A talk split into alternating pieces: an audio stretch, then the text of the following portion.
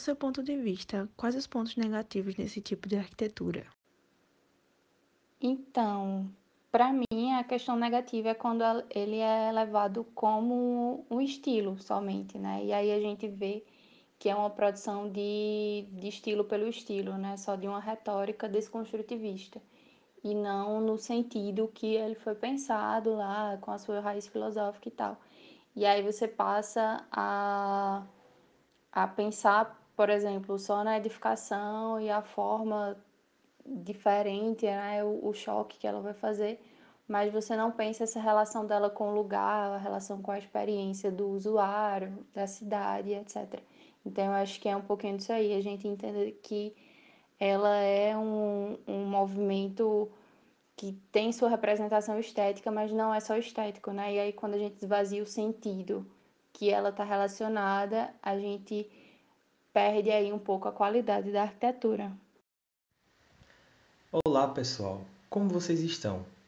Somos estudantes de Arquitetura e Urbanismo da Unifavip e hoje iremos falar um pouco sobre o desconstrutivismo e qual a influência desse movimento nos dias atuais. Mas não se preocupem, não será um daqueles podcasts longos e chatos. Teremos conosco hoje duas pessoas especiais que irão nos ajudar a entender ainda mais sobre o assunto proposto. A primeira pessoa é a arquiteta e urbanista Laís Barros.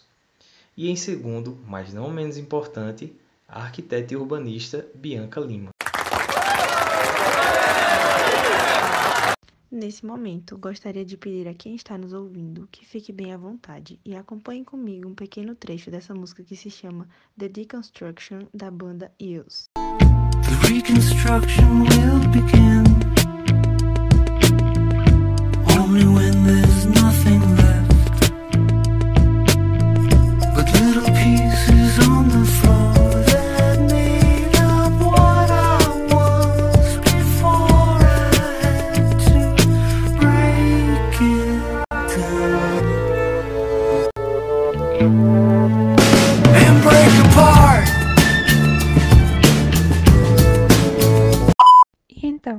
Depois de ter refletido um pouco sobre essa música, como você, Laís, associa a música com as obras arquitetônicas desconstrutivistas? É, então, achei bem interessante assim, a associação com essa música, né? Porque, pelo que vocês mandaram, é uma, é uma própria desconstrução da forma de leitura dela, né? Porque é uma música que a letra demonstra uma certa agressividade, né? E aí a a melodia é uma melodia bem envolvente, agradável, e aí eu acho que talvez isso seja um pouco essa experiência mesmo da arquitetura desconstrutivista, né? De romper com, com esses sentidos comuns, né, pré-estabelecidos, de quebrar, né? Então é, é algo que é agressivo, mas que ao mesmo tempo te proporciona uma, uma sensação, te proporciona uma experiência que pode te, te levar a percepções muito interessantes. E agora, Bianca, como você associa esse movimento pós-modernista ao avanço tecnológico no âmbito da construção civil?